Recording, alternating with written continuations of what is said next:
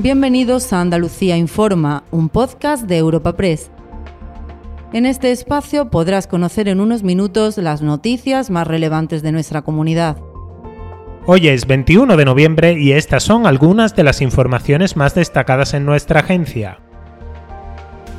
Andalucía pone a prueba esta semana el grado de descontento con su sanidad pública.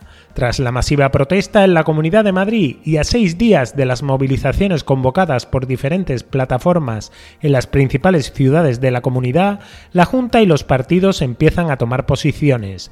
El presidente Juanma Moreno ha convocado este mismo lunes a la mesa del diálogo social con los empresarios y los sindicatos, comisiones obreras y UGT. Desde la oposición de izquierdas, el PSOE sube el tono asegurando que Moreno está contagiado del afán privatizador de Arnar y Podemos llama a movilizarse para garantizar la continuidad del personal de refuerzo COVID. Escuchen a Noel López del PSOE y Juan Antonio Delgado de Podemos. Y ante este presupuesto, los socialistas nos preguntamos de una forma seria si Moreno Bonilla tiene la intención de privatizar la sanidad y la educación en esta legislatura. Sin duda lo vemos motivado, lo vemos muy motivado. Parece ser que quiere ser el heredero de Fijó, pero eso sí, reencarnado en el nuevo ANAR andaluz. Para que se mantenga esos 12.000 sanitarios a los que el señor Moreno Monilla ni siquiera se ha manifestado claramente, tenemos que exigir en la calle, por ejemplo, que esos 12.000 sanitarios continúen trabajando en la sanidad pública.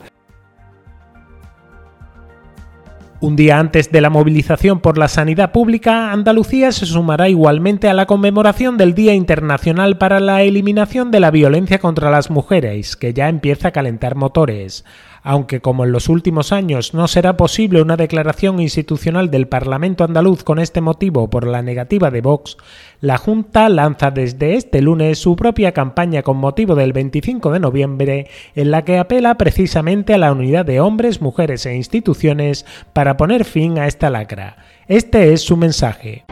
Unidad, igualdad, esperanza. Tú puedes. Hemos salvado miles de vidas. Contra la violencia de género, cada paso cuenta. Recuerda siempre este número. 900-200-999. Junta de Andalucía.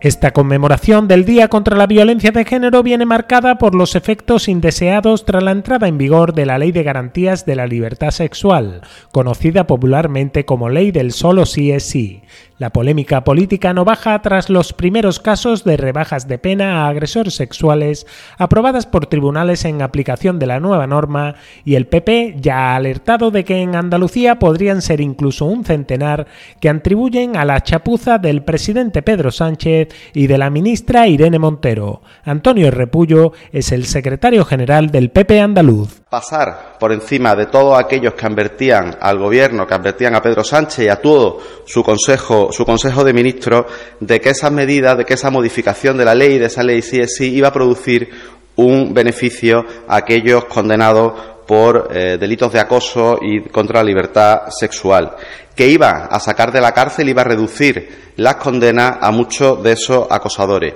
Y eso tiene una traducción en Andalucía. Hasta 100 condenas se van a ver revisadas como consecuencia de esta reforma legislativa del Gobierno de Sánchez.